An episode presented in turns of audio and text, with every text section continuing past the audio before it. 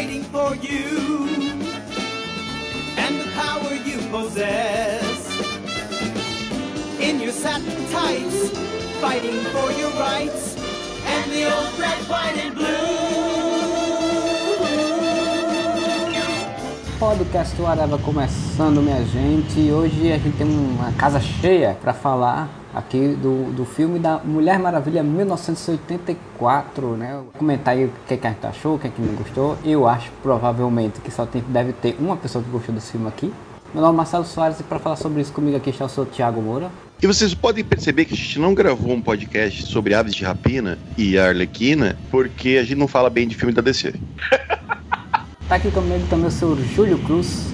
Olha, não é verdade, porque Aquaman é o maior filme super-herói já feito na história da humanidade, depois de super bem o filme. Então é só uma mentira, tá? Mas esse podcast de hoje promete ser bem mais animado do que o filme, que não é muito difícil. Tá aqui também a nossa querida Julie Mendes. Olá de novo. E aqui tá também os nossos convidados e convidadas, né? Temos aqui o Sr. Cliff, que já participou outras vezes com a gente.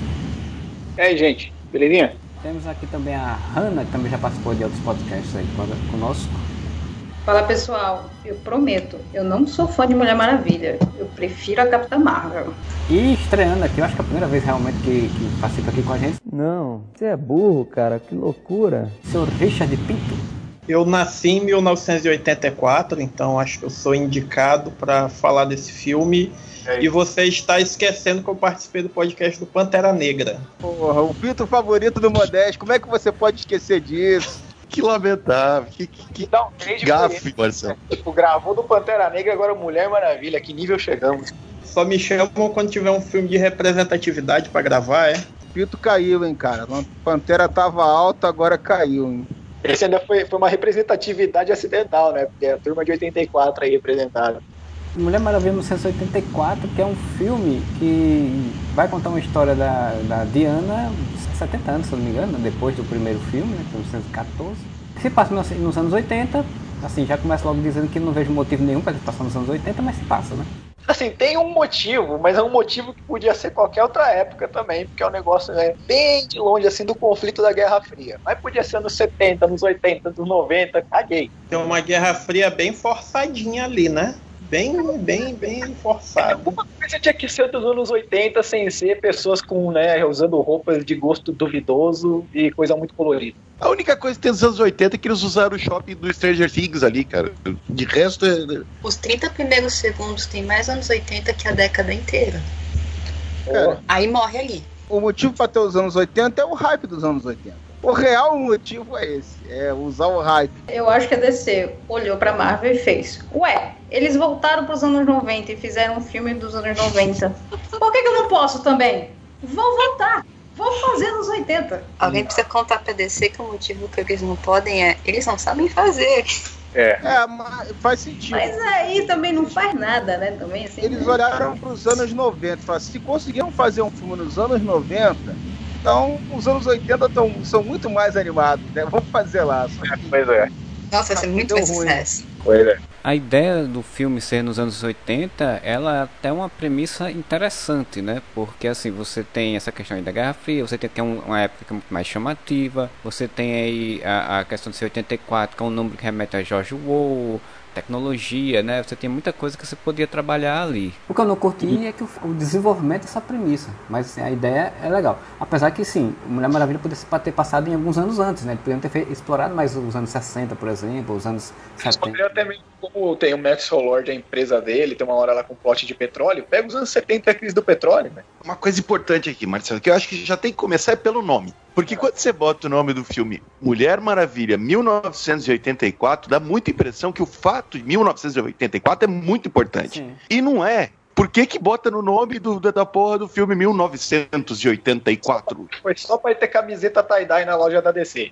Quando eu vi o título do filme 1984 e vi que tinha o Maxwell Lord, a primeira coisa que me veio na cabeça, sendo como um leitor de quadrinhos, era, pô, o Maxwell Lord vai ser um magnata da comunicação e a gente vai ter o irmão olho. E daí vai- você fala com Big Brother, e daí você fala de George Orwell, daí você fala de, de 1984. Mas não tem. Gente, não, peraí, nenhuma, é gente. Não, só não dá, não, peraí. Não dá pra esperar essa profundidade toda da DC. Gente, eles fizeram o, o cara lá, o Aquaman, gente. Peraí. Não, não dá pra esperar que eles vão falar de George É, Orwell em 1984 e Big Brother, né? Tipo, Vamos ter É, você- aqui nesse podcast, hein? Falando mal do Aquaman, eu não admito isso, hein? Mas é do Aquamomoa, até onde eu sei, tu não gostava do Aquamomoa. não, mas vamos lá. Vamos deixar as cartas na mesa. Eu sou a pessoa da mesa que gostei de Mulher Maravilha, certo? Então, assim, vocês podem meter o pau à vontade. E, assim, eu não vou discordar de vocês, porque eu tenho meus motivos pra ter gostado de Mulher Maravilha. Eu só vi 26 minutos do filme. Terminar 26 Eu acho- minutos, a Julie tem que sair porque não vai ter mais filme. Olha, posso falar uma coisa pra vocês? Eu acho que a Julie é a pessoa mais sensata de todos aqui. 26 feliz, né? sinceramente, Ela viu a melhor parte do filme. Vale. Não vale Não, a não. pena ver mais nada, velho. Não, ela viu a melhor parte do filme até 26 minutos, gente. Não, Tipo, peraí, você tem- viu só 26 minutos, Jolie? Então tu viu toda aquela introdução desnecessária de, de, de, de Temícera, né? Porque só aquela introduçãozinha deve ter uma meia hora. Da, Não, da, eu da mini Mulher Maravilha correndo, dando, dando piruleta Não, e tal. tem duas Um introduções, né? Um parêntese, não, gente, um parêntese, desculpa, mas tem, aquela cena de Temísera não é desnecessária. Aonde vê mulheres fortes, gostosas, Não. fazendo Jogos Desculpa. Olímpicos é desnecessário. Não é, brother. Não, ela, ela não é. Ela não é Calma aí. A, a cena não é ruim, mas tu tem uma cena inteira pra ensinar no final que não pode trapacear. E eu sou É, contra vamos essa lá, história, vamos ela não lá, vamos lá. Uma Já mensagem é melhor, já tem mais mensagem do que todo o Exato. Snyder Verso. Ó, já Ah, vou defender é. essa, essa introdução aí. Vamos lá. O curta-metragem da Baby Diana é melhor que o resto do filme pra começo de conversa. Em tudo. Daí não precisa Concordo, fazer né? força. Porque, porque. Aí, aí no- se for pra olhar nas, nas, nas animações, nem faz filme, porque as animações da DC são mil vezes melhor do que o filme, cara.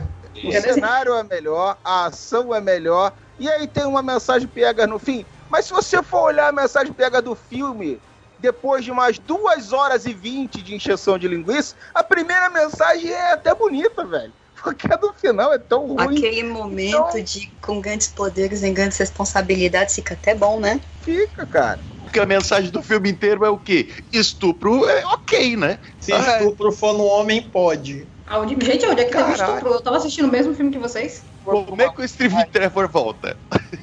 Vamos começar com as problemáticas sérias do filme. Aquela porra daquela pedra podia fazer qualquer coisa, então podia criar a filha da puta do zero. Mas não, ele encarna no corpo de outra pessoa, quer dizer, é um outro homem. Cadê? Mas, mas, a aconteceu lógica, mas a lógica não é que você ganha um negócio e perde outro. Então você não, não cria nada do zero. Você sempre ganha e perde. Então eles não podiam simplesmente criar algo do zero. Uma hora, você, pra ter um negócio, você tem que perder um negócio. Então, pra ter um novo Mas- ser humano, você tem que, entre aspas, perder um ser humano. Mas eu eu tenho que dizer que a DC, eles não pensaram nisso. Mas Se passa nos anos 80, tem aqueles filmes de troca de corpo de anos 80, de gente que, que, que é criança que fica grande, essas coisas. Vamos brincar com isso? Eu pensei quando eu vi isso, eu vi quando eu vi o Steve Trevor aí no corpo do, do, do, do- do outro maluco, eu pensei naquele filme do Steve Martin, tá ligado? Que o fantasma da mulher. O espírito baixou em mim. Pô, eu pensei nesse filme, velho. Então, é, é isso, cara. É, Tipo, a ideia de, de comédia deles é essa, sabe? Esse, esse acordo de Steve Trevor entrar no corpo de outra pessoa é somente pra eles fazerem piada com as roupas do cara. Ah, ele se vê o, o cara no espelho e ela dizer, eu só vejo você porque é bonito, é romântico, quer dizer, eu só vejo você. É basicamente pra isso. Beleza. Não, Aí- aí justifica. vou fazer- aí se não, se não tivesse pergunta. aquela cena do, do espelho, ninguém ia entender nada. Tipo, vamos tirar Mas a cena do a- espelho. Tirou a cena do a espelho, cena- não dá pra entender porra nenhuma. A cena inicial já aparece o cara esquisito lá que fica olhando, É. a Diana, Ih, que esse filho da puta me olhando aí e tal. Aí quando pá, faz uma jogada de câmera, ela consegue reconhecer o Steve Trevor. Mas não vamos esquecer o corpo de outra pessoa. Então a Diana foi lá e se deitou-se com o cara, o cara inconsciente, mano. Sabe-se lá onde é que tava a, a mente do cara. Agora, o que mais me indigna disso tudo, além, né, do negócio, ah, ok, eles estão usando o corpo do cara, né? É que em momento nenhum do filme, a Mulher Maravilha, que é tipo a super-heroína honrada do caralho, o Steve Trevor, que é o cara honrado, digno, tá? Nenhum dos dois, em momento algum, eles cogitam, cara, mas tá muito errado, a gente, tipo, Então, mas deixa, desse eu, cara eu tenho, aqui, eu tenho uma né? explicação. Eu tenho uma explicação pra isso. Eu achei uma explicação para isso dentro do filme, certo? E eu literalmente achei uma explicação. No início do filme a gente não vê o exatamente essa questão dessa moral duvidosa da Diana, dela roubando uma partida. Ali já se subentende que ela faz coisas erradas. Aquele início de mostrar uma criança roubando uma partida é para mostrar de que, olha, ela, ela faz o que ela quer. E o mote do filme é sobre você cumprir os seus desejos. Não importa a consequência, você cumpriu seus desejos. Então, se o desejo inicial da Diana criança era ganhar a partida, custe o que custar, ela fez o desejo dela.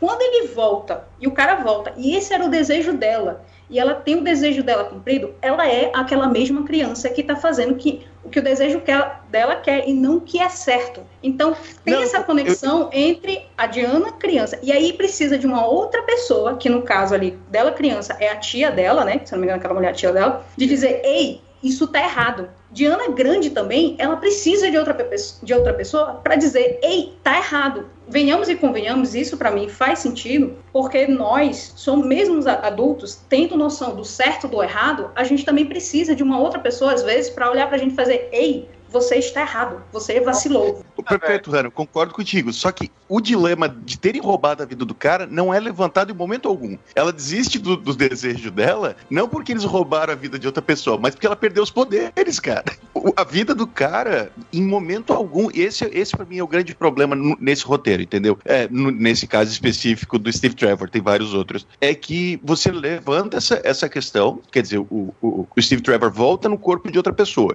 Então isso poderia não, não ter acontecido, porque, por exemplo, quando o, o cara lá, o sheik árabe lá pede um muro, o muro surge do nada, né? Não, não desaparece uma coisa e surge o muro. Então ele poderia ter vindo, então foi uma decisão de roteiro. Não, ele vai voltar no corpo de outra pessoa, que concordo com o Marcelo, provavelmente é uma alusão para fazer piadinha com o negócio de troca de corpo. que esse dilema ele poderia ter sido tocado, por exemplo, se eles tivessem, ao invés de apenas citado a, a aparição do Steve, né, que ele disse, ele mesmo diz, ah, eu apareci, acordei e estava aqui. Se talvez eles tivessem mostrado esse processo do ele acordar e dele experimentar as coisas no apartamento, talvez isso ficaria um pouco mais a menos. Assim como a gente viu, do nada, um muro aparecendo no meio do deserto, tá ligado?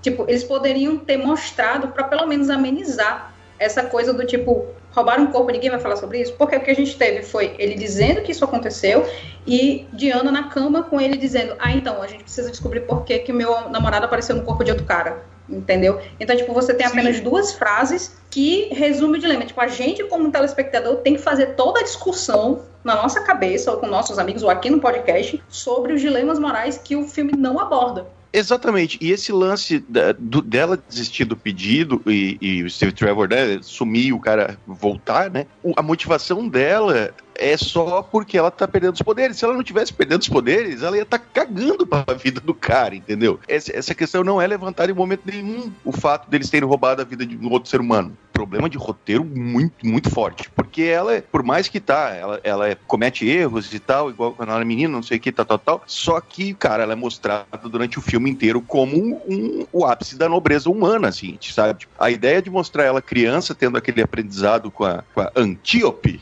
é que é uma lição que ela aprendeu e que ela vai usar né, do- no decorrer do filme. Podia ter sido dilema, assim, eles terem ficado. E ela ficar naquela, não, você voltou. O próprio Steve Trevor podia falar, pô, mas não é justo com o cara, a vida dele, ele pode ter família. E se ela falasse uma coisa tipo, foda-se, você tá aqui, eu- dessa vez eu vou ser egoísta e não sei o que, tal, tal, tal, você teria esse debate. Esse debate não é levantado em momento nenhum, sabe? Ah, roubamos a vida de um cara. Foda-se. Eu fico pensando, o, o, cara de repente acordou no meio de, de uma loucura, no meio de, da cidade, né? Tá tudo meio bagunçado, estupro, um monte de loucura. Ele, o que diabo tá acontecendo? Mas e quem garante que esse cara não viu tudo que aconteceu? Tipo, quero ser John Malkovich. Será que ele não tá vendo tudo lá? É, é, Tava lá. é, Dentro da cabeça do Steve Trevor. Literalmente nunca saberemos, né? A menos que tenha um The, The Jenkins Cut, né? E aí, e aí vai ter uma cena extra gravada com 20 milhões de dólares pra gente descobrir isso. O cara acordando, 20 milhões de dólares pro cara acordar no meio da praça. Onde é que eu tô? Nesse canto tão deserto, esse cara alguém me ter, querer me prejudicar, querer me matar, sem eu saber onde é que eu estou. Será que eu estou na Lagoinha? Será que eu estou em algum canto deserto por aí, pelo Matagal? Fala, meu Deus. Fala o que aconteceu. Eu vi uma matéria, inclusive, comentando sobre isso, falando de que, tipo, você tinha como botar isso como um filme de terror, né? Porque, tipo, você o cara ser abduzido, né? É, tipo, ter controle sobre o corpo dele, e se ele estiver vendo tudo é pior ainda, né? Eu acho que se ele tivesse, eu acho que se ele tivesse visto a sex tape do corpo dele com a Diana, eu acho que ele não ia achar tão ruim assim, vai. Né? De- ele tá vendo lá depende. acontecendo coisas legais. A não ser se ele se for gay, aí vai ser bem ruim. Pois é, não, eu ia, vocês viram, vocês viram um, um meme gringo que tem de- da, da cena que, que eles se encontram no final, que aí mudam a fala dele quando, quando ela elogia o, a roupa, né? Aí ele diz, ah, meu namorado gay sempre faz brincadeira, mas agora estamos indo para nossa festa de, de cocaína dos anos 80. Aliás, eu, nós temos AIDS. Porra! Mas isso aí tem um pouco do negócio do desejo ter sempre uma pegadinha, né? Aquela velha história de cuidado com o que você deseja, né? Pegaram o corpo do cara e não pensaram em nada disso, né? Gente, gente, tem uma explicação muito simples. Amor, gente. Amor, quando, quando você tá apaixonado, você se esquece das coisas, gente. Você, você olha a pessoa e fala, meu amor, Mexe com minha cabeça e me deixa assim. Que faz eu pensar em você e esquecer faz eu esquecer que a vida é feita pra viver. An- Antes da gente sair do, do, do lance de Steve Trevor, né? Eu queria só levantar uma questão que, como eles esquecem o fato que Steve Trevor tá no corpo de outra pessoa, né? Porque tem toda aquela cena totalmente desnecessária deles terem que ir pra Arábia lá, e daí ela fala: vamos ter que roubar um avião, porque você não tem um passaporte. Provavelmente o cara de quem ele roubou o corpo tinha um passaporte, né? ou não, sei lá. E o, que- o que eu achei mais estranho, o que eu achei mais estranho naquela, ce- naquela cena foi: vamos roubar um avião. Pera, ela não é rica o suficiente pra ter a porra de um avião? Por que, que ela vai roubar um avião, velho? Essa cena, inclusive, é estranha, a, a, a forma como a- o desenvolvimento da cena, porque, tipo, eles parecem que vão entrar num hangar privativo, né? É do museu. Não parece, Pois eles é. entram no hangar privativo do museu. O museu Não, tem uma o coleção de tem- aeronaves. Um hangar? Jatos modernos, eles Pois têm. é, dentro um jato moderno. Tem o teco-teco da Primeira Guerra, né? Que ele- igual que ele pilotava, tudo bem. Agora, por que, que tem um, um jato atual no museu? Tudo bem, isso aí é a magia do cinema. Eu já vou até ser chato. Mas, porra, o cara pilotava avião na Primeira Guerra e daí sabe pilotar um avião dos anos 80, né? 70 anos de- depois, mas daí é, é- já tô sendo chato. É importante vocês saberem que se você for num museu e tiver um jato, esse jato tem uma pista de decolagem e ele já está abastecido e pronto para decolar. Sim, pra cruzar o oceano, né? Ele tá Exato, abastecido o exato. suficiente pra cruzar o oceano. Se você Inclusive- souber pilotar, é só subir no chão, hein? Manda bala.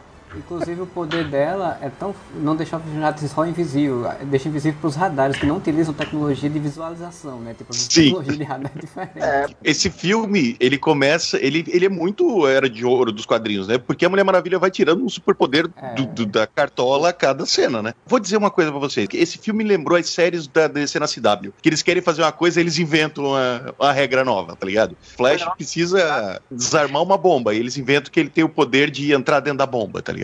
E é a mesma coisa, do nada eles estão voando. Ela assim, ah, uma vez o meu pai, ele fez a ilha de Temícera desapare... ficar invisível. Então eu também vou fazer esse avião ficar invisível agora. É, se eles tivessem feito no início do filme, tipo, a primeira cena dela, no presente, era ela, ela tentando fazer a xícara ficar invisível, né? Esse filme ele sofre da grande síndrome de todos os filmes, né? Não me diz uma coisa, me mostra. Então, tipo, ela se- eles sempre estão dizendo muita coisa e não estão mostrando quase nada. E é engraçado que, tipo, eu, tava eu fui pro cinema, porque aqui em Natal o cinema tá, tipo, tem três pessoas em cada sessão, então é meio de boas. E se o cinema for ruim, qualidade ruim, tem menos gente ainda. O engraçado é que quando ela vai pra Grécia e ela telefona pra menina e ela faz: Ah, me encontra amanhã de manhã, não sei aonde. Aí meu namorado olhou pra mim e fez: Quer dizer, já saiu do museu com o, o avião abastecido, foi para o, o lugar lá na puta que pariu e voltou. Não precisa abastecer. É pra sempre o combustível, viu? ela falou de manhã, mas parece que elas marcaram o horário bonitinho, que elas chegam exatamente ao mesmo tempo. Não tá sendo caçado por roubo, né? Porque eles roubaram o jato. Eu quero deixar minha indignação que eu queria ver o avião invisível, mas eu queria ver os dois sentadinhos assim, voando no céu, como se não tivesse nada. Isso não aconteceu, eu fiquei muito chateado. Tipo, super amigos, né? Pô, o cara faz um. O cara faz uma referência dessa pro pessoal e não faz a referência direito. Frustrante, né? É tipo o Capitão América falar um avante Vingadores daquele jeito que ele falou lá. Não faz. Eu é pra quero, fazer, Demora faz 10 bem, anos pra gemer, né? eu quero ver os malucos sentados no nada, tipo, duas pessoas sentadas no céu. Que são aqueles dois que estão voando sentados, né? Tipo, Que porra é essa, cara? E lembra um, um sketch do frango robô que tá Mulher Maravilha, o Super-Homem e Lanterna Verde, os três como se estivessem sentadinho na nave invisível. Eles, vamos, Aquaman! O Aquaman pula e taca a bunda no chão, na verdade os três estão só flutuando pra sacanear ele.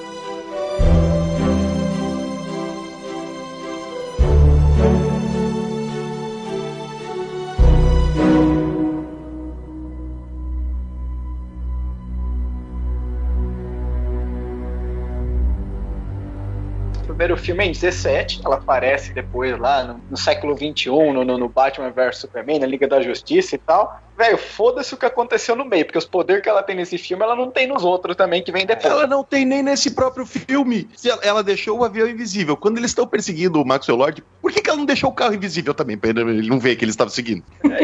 Gastou, Não, gastou. não, mas peraí, não, mas peraí. É porque lembra que quando ela já tava no carro com ele, é, quando ela tava indo com ele, ele olha pra ele e faz: Você bem? Porque, tipo, ela já tá cansada pra caralho, ela tá com sono, velho. Tipo, ela já tá ali ficando sem poder. Então, com certeza, ela não ia conseguir fazer nada ficar invisível. Não, Easter egg da viagem, né? Sabe, ela não ia conseguir ficar- fazer o negócio ficar invisível, porque eles nunca mais vão usar isso. Eles só queriam fazer essa referência ao jato invisível e ponto. Pra mim, esse é um grande problema do filme. Assim, queremos fazer tal coisa. Então a gente vai só inventar a desculpa mais farrapada possível pra fazer. Queremos fazer uma referência ao jato invisível. Não tem uma explicação boa. Ah, cara, bota que ela consegue deixar as coisas invisíveis, pronto. A cena do Jato Invisível era pra mostrar que eles sabiam fazer efeitos de ah, fogos artificiais, de 4 de julho. Eles podiam Tipo, ter, é o lance patriota da coisa toda, sabe?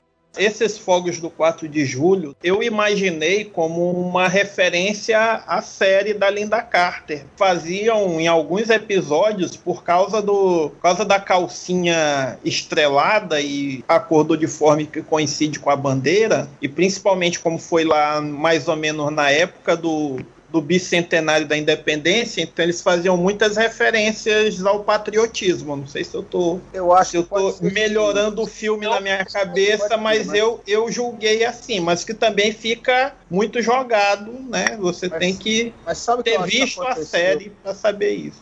que eu acho que aconteceu também. O primeiro filme da Mulher Maravilha teve algumas referências ao Superman do, do Christopher Reeve, né? E ele foi elogiado por isso, né? E é uma qualidade do filme, entre muitas qualidades que eu acho que o primeiro filme tem, de alguns defeitos lamentáveis, mas tem muita coisa legal no primeiro filme dela. E eu acho que nesse filme eles também tentaram criar um monte, formou uma salada de fruta do caramba, né? Mas assim, eu acho que eles tentaram enfiar esse clima todo de um monte de coisas misturadas. Então, o lance dela tá perdendo os poderes meio que remete um pouco ao Superman 2. Essa cena deles voando, pra mim, tentaram criar um momento mágico dos dois juntos, tipo o voo do Superman com a Lois, do Christopher Reeve também. E aquela introdução antes do, do roubo no shopping também é total a introdução do Superman 3, né? Sim. Os feitos heróicos engraçadinhos, eu fui até pesquisar, se, que eu não lembrava se era de 83 ou de 84, né? O Superman 3, para ver se é por isso o ano 84, mas não, é de 83. Cena do shopping que a Mulher Maravilha tá perseguindo os ladrões do Esqueceram de Mim. Não, antes, é um total, pouco né? antes que ela vai fazendo. a- a- Até antes um pouco. a- Tudo que ela vai fazendo na rua, desde a mulher patinando e que aí o carro quase atropela ela sem nem olhar. São todos feitos Ah, tá, heróicos pode crer. engraçadinhos. Igual a introdução do Superman 3. Inclusive, por isso que eu não tive tanto. Apesar de perceber que o filme tinha tem esses vários defeitos, para mim eles foram ok, porque para mim a tentativa foi fazer em 2020 um filme dos anos 80. Então, muitos É, desses só que- defeitos para mim eu relevo por isso, né? Parece que eu tô vendo um filme daquela época. A impressão que eu tenho é exatamente essa: que esse filme foi escrito em 1984 e filmado hoje. Porque ele tem uns clichês, cara, que não cabem em 2020, gente. Tudo bem, o filme é ambientado em 1984, beleza. Mas os clichês do gênero, pô, a gente não tá mais, sabe, fazendo os filmes dos anos 90 do Batman do Josh Schumacher. Me lembrou muito, me lembrou mais Batman do Josh Schumacher do que o Superman do Christopher Reeve, cara. Eu acho que realmente essa é uma- é intenção muito grande da Pat Jenkins. Ela é muito fã do Superman do Richard Donner, ela já falou isso várias vezes. E como o Júlio falou, referenciou no primeiro, trouxe agora de novo, inclusive o voo da Mulher Maravilha nesse filme. Tem um pouco do voo do Superman também. E eu acho que a ideia dela era tipo, vamos fazer um filme muito próximo de gibi, concepção dela de gibi, porque tipo tem todo esse ar meio realmente de era pré-crise, era de ouro dos quadrinhos, né? Super exageradas, super saídas fáceis e tal. Só que, tipo, o que eu tenho raiva é isso, porque, tipo, filme que tem isso, isso eu acho até interessante de ter, né? O, o Guardiões da Galáxia, por exemplo, ele tem essa coisa meio gibi, que é legal de ver, só que você precisa ter uma história bem feita para poder condizer com o que a gente já passou de 20 anos de filme de super-heróis, que hoje em dia tem histórias muito mais bem construídas, né? História bem construída com ar de gibi e vira só uma coisa qualquer. Não, isso é só uma lata de lixo. É, uma lata de lixo. É, é. Voltando um pouquinho para a cena do shopping, que vocês até mencionaram que eu acho que é uma das piores cenas de ação do filme, é a cena da ação do shopping quanto, quanto os bandidos. E é muito bom que ela aconteça logo no iníciozinho. Eu não, eu não tenho certeza da minutagem daquela cena, mas eu acho que é 10, 15 minutos, não sei, é, daquela cena. Porque aquela cena ficou muito claro para mim, assistindo, qual era o tom e, e para quem era o filme. Gente, o filme é para criança. O filme não tem tiro, não tem sangue, quase ninguém morre, porque o filme é para criança. E ali, naquele momento, é naquele momento do shopping, se você le- levanta e sai, ou então você para de assistir o filme. Porque você decide se você tá com disponibilidade para assistir um filme para criança. Aquele filme não é para adulto, é para criança. Então ali naquela cena que você, quando ela dá a piscadinha pra menina, que ela vira assim, dá uma piscadinha pra menina, pra mim ali é aquele momento que você, a pessoa que tá assistindo tem que decidir, eu vou continuar vendo esse filme e vou aceitar que é um filme pra criança, ou eu vou levantar, ou eu vou passar o resto do filme todinho reclamando. Eu concordo contigo. É um filme mais voltado para o público infantil, claramente é. E não tem problema nenhum com isso. Só que você fazer um filme voltado para o público infantil não quer dizer que você precisa pegar um roteiro e dizer assim, ó, dane-se, faz qualquer coisa aí, é só para criança mesmo. Mal comparando, ver qualquer filme da Pixar, que são direcionados para crianças, mas, pô, você sai, eu sair chorando quando terminei de ver Soul, cara, sabe? É um filme para criança, tem um monte de alminha pulando e fazendo brincadeira. Brincadeira, meu! Ter um tom mais, mais leve, não ter violência, não ter sangue, não ter tiro, não tem problema nenhum com isso. Meu problema é você pensar, ah, vamos fazer um negócio mais leve. Então escreve qualquer coisa.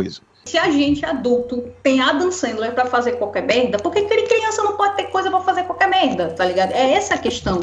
É um filme pra criança ruim. E tudo bem ser um filme pra concordo. criança ruim, tá ligado? É pra ser ruim. Não é um filme pra criança bom, é um filme pra criança ruim. Esqueceram de mim um é incrível, esqueceram de mim quatro é uma bosta. Todo mundo sabe disso. Então é um filme pra criança? É, mas é ruim. Simples assim, mas é pra criança, entendeu? Então não espere grandes bolações de roteiro, porque exatamente porque é um filme de criança ruim.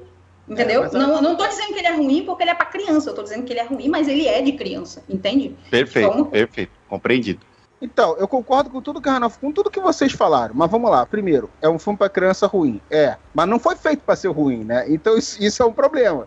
Que ele não era pra ser ruim. Ninguém fez o filme ali pensando, vou fazer um filme de criança ruim. Não, não foi. Não é Sharknado, né? É, não é. É, segundo, eu concordo tanto com a Hannah que eu só continuei assistindo esse filme depois dessa cena. Juro pra vocês. Porque eu, tava, eu tinha combinado de ver com meu filho. Então eu só, eu só vi até o final por causa disso. Mas eu nem consegui ter ódio do filme. Eu só fiquei apático o filme inteiro. Eu falei, cara, é um tempo perdido da minha vida. Não é porque eu tô vendo com meu filho, mas é um tempo totalmente perdido. Porque a única cena do filme que me tirou da apatia total foi a cena de laçar a bala que eu falei, ah. Tomar no cu. Né? Foi a única que eu saí da apatia. Eu não consegui sentir raiva do filme. Eu só consegui assim, velho, cara, pra quê? E laçar os trovão também Mas o laço é mágico. Mas o trovão não é sólido! É, mas, mas os trovão já tinha aparecido no já tinha aparecido no trailer, então eu já tava preparado pra ver, já sabia que ia ter essa merda. Mas quando laçou a bala, eu falei, ah, porra, aí também aí não, né, velho? A prova, a prova de que esse filme é literalmente tipo um filme pra criança ruim é que a base do filme é que existe uma pedra mágica que realiza desejos, tá? E essa pedra mágica apareceu muito por, por coincidência exatamente no museu em que a Mulher Maravilha trabalha. No mesmo tempo em que tem um mega vilão procurando por esta pedra, sabe? Tipo, tudo, o roteiro é todo assim, mas- tudo mas acontece assim, exatamente no aí- mesmo mas- lugar. Mas aí eu tenho que defender que a pedra não apareceu misteriosamente no museu. A pedra foi a que os ladrões do shopping roubaram. Que tava numa, numa, num antiquário que fazia tráfico de coisas raras. E aí o Maxwell Lord que tinha comprado a pedra pra Ah, né, ele, ele, ele tinha contratado os caras pra roubar, né? É uma coisa assim. Tá.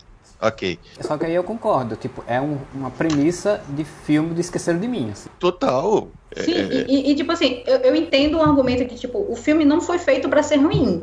Beleza, concordo. Eu acho que ninguém, ninguém em sã consciência, pelo menos vamos acreditar, né? Que alguém sente assim, faz, vou escrever um roteiro ruim e aí a gente vai produzir ele até o final. Mas se você parar pra pensar, Esquadrão Suicida talvez também não tinha sido feito pra ser ruim. E é o que é. é. Entendeu? E aí, tipo, aí a gente tem que entender que são outros fatores que fazem um filme ruim, não é bem a intenção de fazer um filme ruim ou não. É tipo, o resultado ficou. Era um filme pra criança, sempre foi um filme pra criança, e o resultado ficou ruim. Gente, a diretora deve ter dito, não, eu vou fazer esse filme, eu realmente quero fazer o filme, eu realmente tô aqui, eu tô aqui pra fazer o filme, eu não tô aqui pra destruir a DC. Até porque ela faz isso sozinha, mas enfim. O argumento de que, ah, ele não foi feito pra ser ruim, eu acho que nenhum filme é feito pra ser ruim. É, existe, existe o cinema que é o, o trash, né? Que, tipo, O, o sci-fi vive disso. É uma brecha política pra conseguir dinheiro. Mas ninguém vai fazer um filme milionário pra ser um filme merda. Não, Não, mas aí, ó, por exemplo. Eu quero pegar essa deixa pra fazer uma pergunta aqui. Será que o filme é tão ruim assim? Ou só todo mundo se decepcionou porque o primeiro filme foi todo bom, fica uma merda nos 15 minutos finais e a gente achou que dessa vez ela ia acertar e ela fez um filme meia boca? eu, Hannah, falando, por incrível que pareça, eu gostei mais do 2 do que do 1. Um, mas eu tenho todo um contexto pra ter gostado mais do 2 do que do 1. Um. E eu sei quais são os pontos fortes, e pontos fortes, pontos fracos, mas eu sei quais são os pontos fortes do, do 1. Um. Eu só não tenho tanto. E eu fui ver o 1 um no cinema, mas eu não tenho tanto apego assim com o 1. Um, mas eu gostei do 2. Talvez eu tenha gostado do 2 exatamente porque eu assisti absolutamente todas as críticas dizendo que o filme é um lixo. E eu já fui preparada pra saber que o filme é um lixo. Então, tipo, na piscadinha da menina, eu fiz, amiga, pega seu açaí aproveita, cata açaí, aproveita que o dia foi maravilhoso, que você tá no cinema depois de uma pandemia e só assiste o filme e fica feliz, pronto. Então, tipo, tem também a questão do espírito. Tipo, se todo eu acho que se todo mundo foi assistindo esperando um filme melhor do que o. É muito difícil uma sequência ser melhor, gente. Tirando, eu acho que, sei lá, Ultimato e Endgame, é muito difícil uma sequência ser boa. Homem de Ferro 3 é horrível. Eu tô esperando ser decepcionado por Capitão Marvel 2. Meu conselho é baixem bastante as expectativas numa sequência. Porque na Marvel as continuações normalmente são melhores que os filmes originais, hein? Olha o Capitão América Soldado Invernal. Pense em finalmente ter tudo o que você sempre quis. O, o que me incomoda é porque o tom, os tons dos dois filmes eles se destoam muito. Assim. Você tem um primeiro filme, que eu sei que o primeiro filme não era Pat Jenkins que escrevia, foi o Snyder junto com outro cara lá e tal, tem outro tom. Mas aí você tem um filme de guerra em 1914 com um tom mais que tem um romance, mas que tem uma ação de, de guerra e tem aquele tom dela, dela aventuresco. E aí depois você vai para um outro filme totalmente diferente, assim, sabe? É, a linha narrativa da, da, da, trilogia, se for ter, né? Porque já confirmaram que vai ter um terceiro filme, fica uma coisa muito estranha, né? Assim, tipo, eu, eu esperava. E aí entra realmente a expectativa. A gente esperava um filme um pouco mais interessante para Mulher Maravilha, inclusive pela personagem, que se gosta, né? Eu gostei muito da Gal Gadot como atriz, né? dentro das limitações dela. Ela tem muito carisma, ela é uma atriz ruim. Mas ela tem muito carisma, cara. É, eu gosto muito de ver ela. O Zack Snyder saiu e, porra, agora sim, né? Tinha que estar sendo o Zack Snyder. É, eu, eu acho que tem um pouco isso. Eu acho que a gente viu muita coisa boa do primeiro filme. Falo por mim, por várias pessoas, é claro que não por todo mundo, porque ele tem muitos fãs, né? Não é à toa que vai ter Snyder Cut e o Escambau. Mas assim, eu e sei que muitas pessoas viam o primeiro filme meio que separavam as partes merdas como sendo meio que o dedo do Zack Snyder, talvez, e a parte boa como sendo da Pat Jenkins, né? Eu não posso dizer que eu fui com uma expectativa, assim, porque eu já, eu já imaginava esse filme como sendo algo totalmente diferente do primeiro. Não tão diferente quanto foi.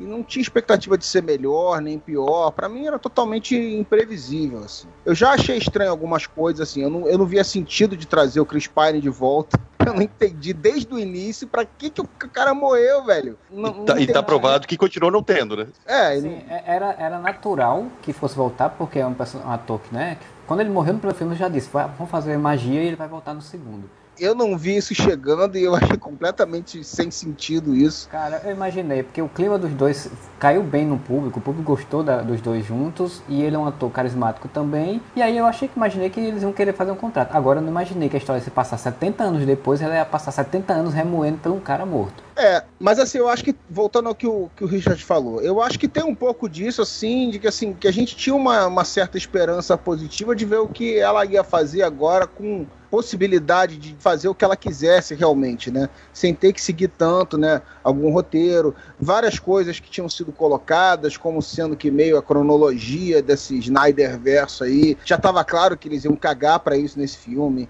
Com mais liberdade, né? A gente esperava que fosse. Mas assim, o porquê desandou, pelo menos acho que desandou muito, eu não sei, cara, mas é, é um pouco decepcionante. De tudo que aconteceu, a única coisa que me, que me irritou realmente nesse filme foi isso, porque assim, eu fiquei totalmente apático. Achei um filme chato, lento, demorado, com um monte de coisa enfiada ali e nada fez sentido. O humor não encaixou, nada encaixou. E eu juro, eu não assisti de má vontade. Eu fui assistir sem grandes expectativas e sem também nenhum, nenhum hate em cima do filme.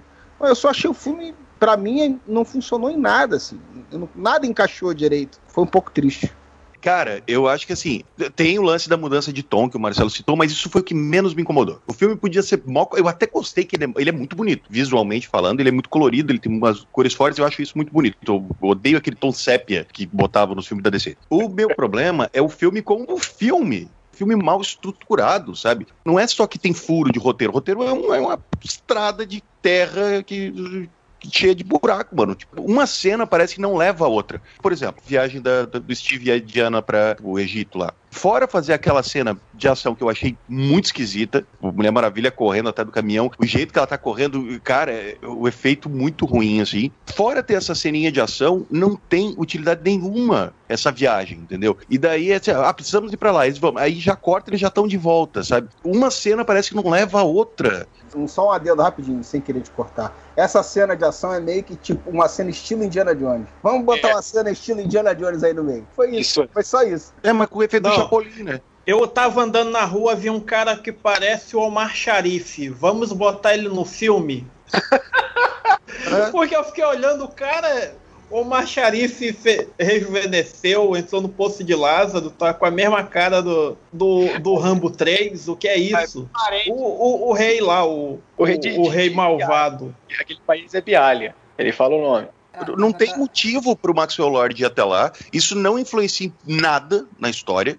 Se a viagem do Maxwell Lord tivesse ido para lá e daí a guerra final que tá para se montar fosse entre Bialha e Estados Unidos, faria sentido. Mas não é. A Bialha é completamente esquecida, sabe? Assim que eles saem da Bialha, já eu não acho, tem mais função na história. Eu acho que a função daquela cena ali é fazer uma alusão à Guerra Fria, ao Muro de Berlim a questão também Palestina, Israel, sabe? Porque tipo, Sim. a, a Gal Gadot, ela é de Israel, né? E ela é contra, né? A, se não me engano é isso, ela, ela é contra a Palestina. E é tipo, o filme ele tem uma frase muito nesse sentido, assim, tipo, não, as pessoas que tomaram o nosso território, sabe? Assim. Ah, tudo bem, mas assim, tá, se tá no filme, tem que ter relevância. Não, você não deve colocar uma coisa no filme só pra tá. E daí só tá ali, aquela cena, aquela parte ali só tá no filme, sabe? Tipo, ela não influencia em absolutamente nada.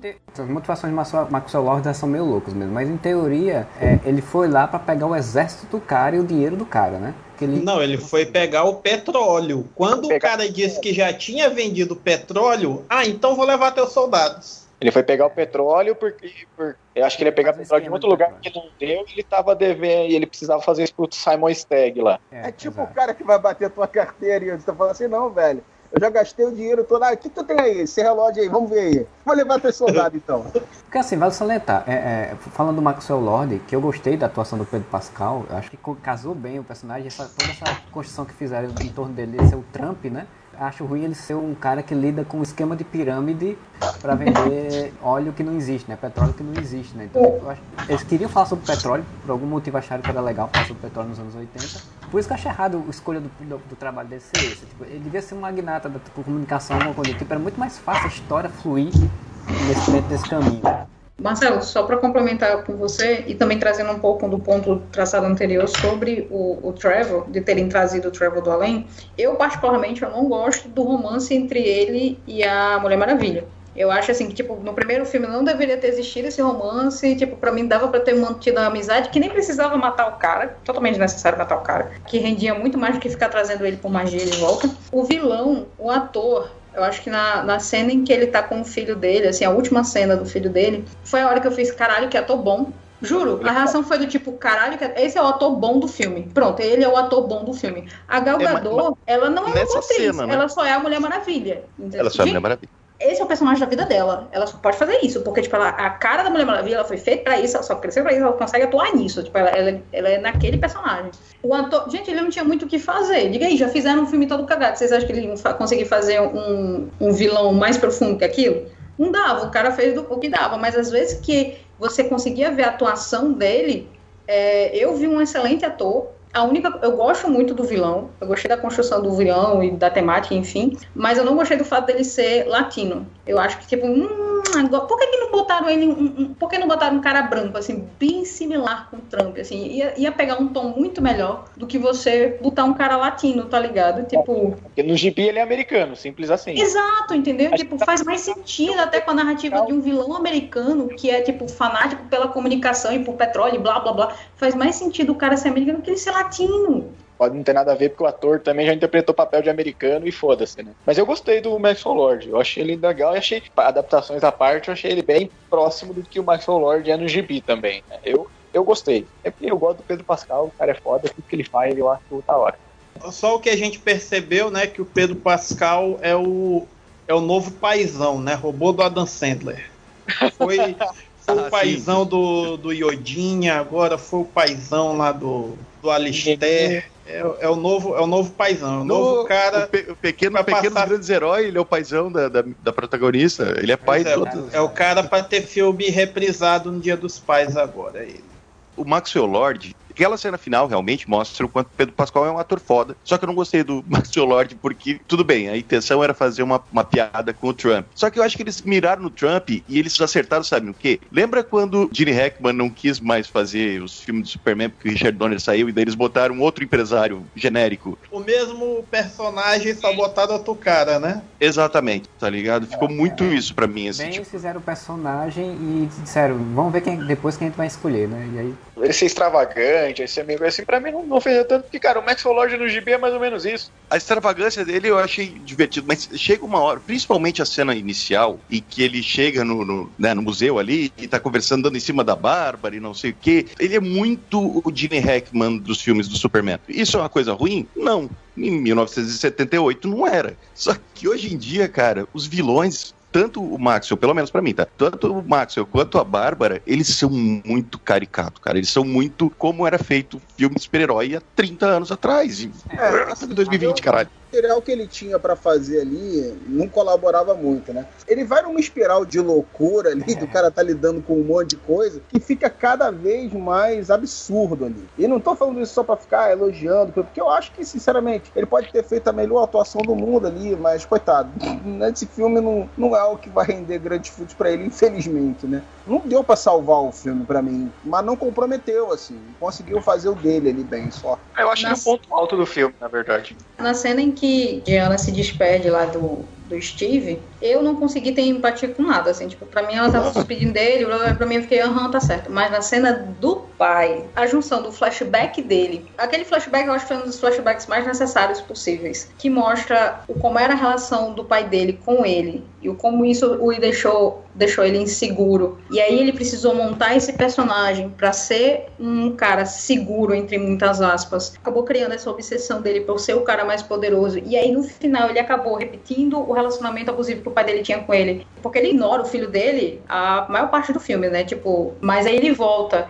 e ele se redime e ele faz uma coisa que a maioria dos pais não fazem, que é pedir desculpas, do tipo, me desculpa, eu falei com você, mas agora eu tô aqui e aí você tem a quebra daquela coisa da criança dizendo: tudo bem, você não preciso ter orgulho de você, eu te amo, você é meu pai. E aí você desconstrói aquela coisa do pai perfeito que não existe, mas também tipo você não precisa ser um pai abusivo, você só precisa dar amor pro seu filho, prestar atenção e, estar tá ali para ele, tá ligado? E não ser um modelo. Você não precisa. A masculinidade traz muito isso para um homem que ele precisa ser um modelo de alguma coisa. E eu acho que essa cena teve muito essa coisa do desconstruir esse modelo, desconstruir essa masculinidade tóxica e quebrar esse ciclo de caralho, meu pai foi abusivo comigo, eu tô sendo babaca com meu filho, tá ligado? E eu acho que, por exemplo, pra mim, essa cena teve muito mais significados, camadas e atuação boa, tanto dele quanto até daquele menino, tipo, que a maioria do tempo ele só estava ali, do que a cena da Diana com o, o Steve eu, eu não podia concordar mais com você. Eu acho que essa mensagem final do Max, o lance da paternidade e tudo mais, cara, isso é perfeito. Só que assim, o, o meu grande problema não é a mensagem, é a forma que foi construído para isso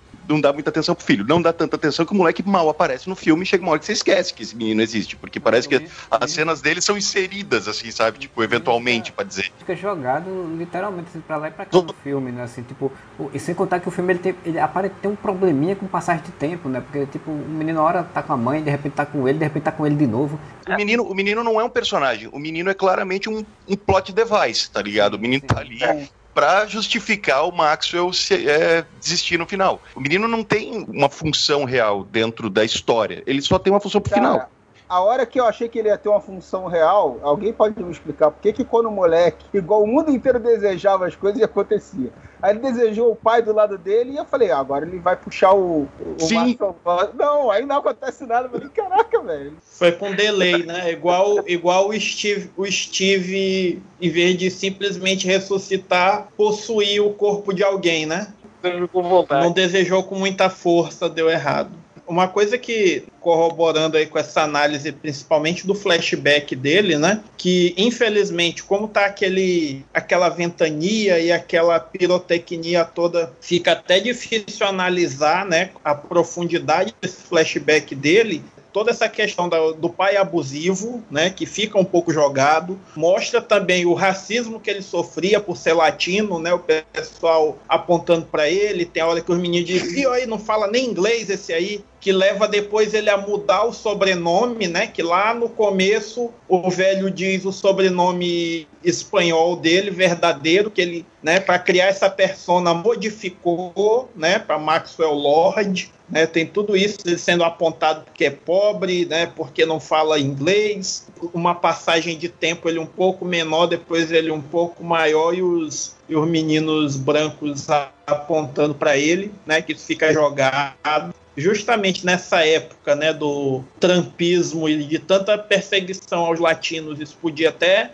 ser mais abordado para gerar mais uma discussão.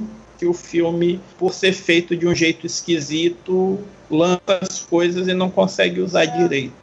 A explicar, Isso explicar acontece, porque dá a impressão do- que ele estava assim. Não, peraí, rapidinho, só pra explicar a cena Ah, por do favor, menino, que ele, pode falar. que ele pede pro pai dele estar lá do lado e que ele não aparece. Na hora eu também me perguntei, eu fiz, ué, ele acabou de fazer um pedido, por que, que não foi realizado? Porque o Max ele só pode realizar um pedido por vez. Tipo, ele só pode realizar um pedido seu. Você só pode pedir uma coisa, você não pode pedir uma, duas, três. E o menino já tinha pedido, o menino tinha pedido a grandeza dele. Ele tava abraçado, a cena, ele tava abraçado com o menino, aí ele fez, peço que, é, eu quero ser grande, eu quero, papai quer ser grande pra você. Ele fez, tá bom, papai, então eu desejo a sua grandeza. Aí ele, puta que pariu, não era isso, moleque, não era agora. Aí o moleque pediu, e aí ele começou a ficar mais mal, inclusive. E isso é explicado um pouco antes disso, quando ele sai, chega num cara e faz, me pede aí qualquer coisa. Aí o cara pediu, ele não conseguiu realizar, ele fez, eu já te realizei um, pe- um pedido, ele fez, é, você me deu uma Ferrari ontem. Aí ele, puta que pariu. Aí tanto que o argumento dele é, porque ele já realizou de uma galera, né? Então, tipo, ele quer o resto da humanidade porque ele quer ficar bem. Porque o que foi tirado dele foi a beleza e a saúde, que é uma coisa que ele se importa pra caralho.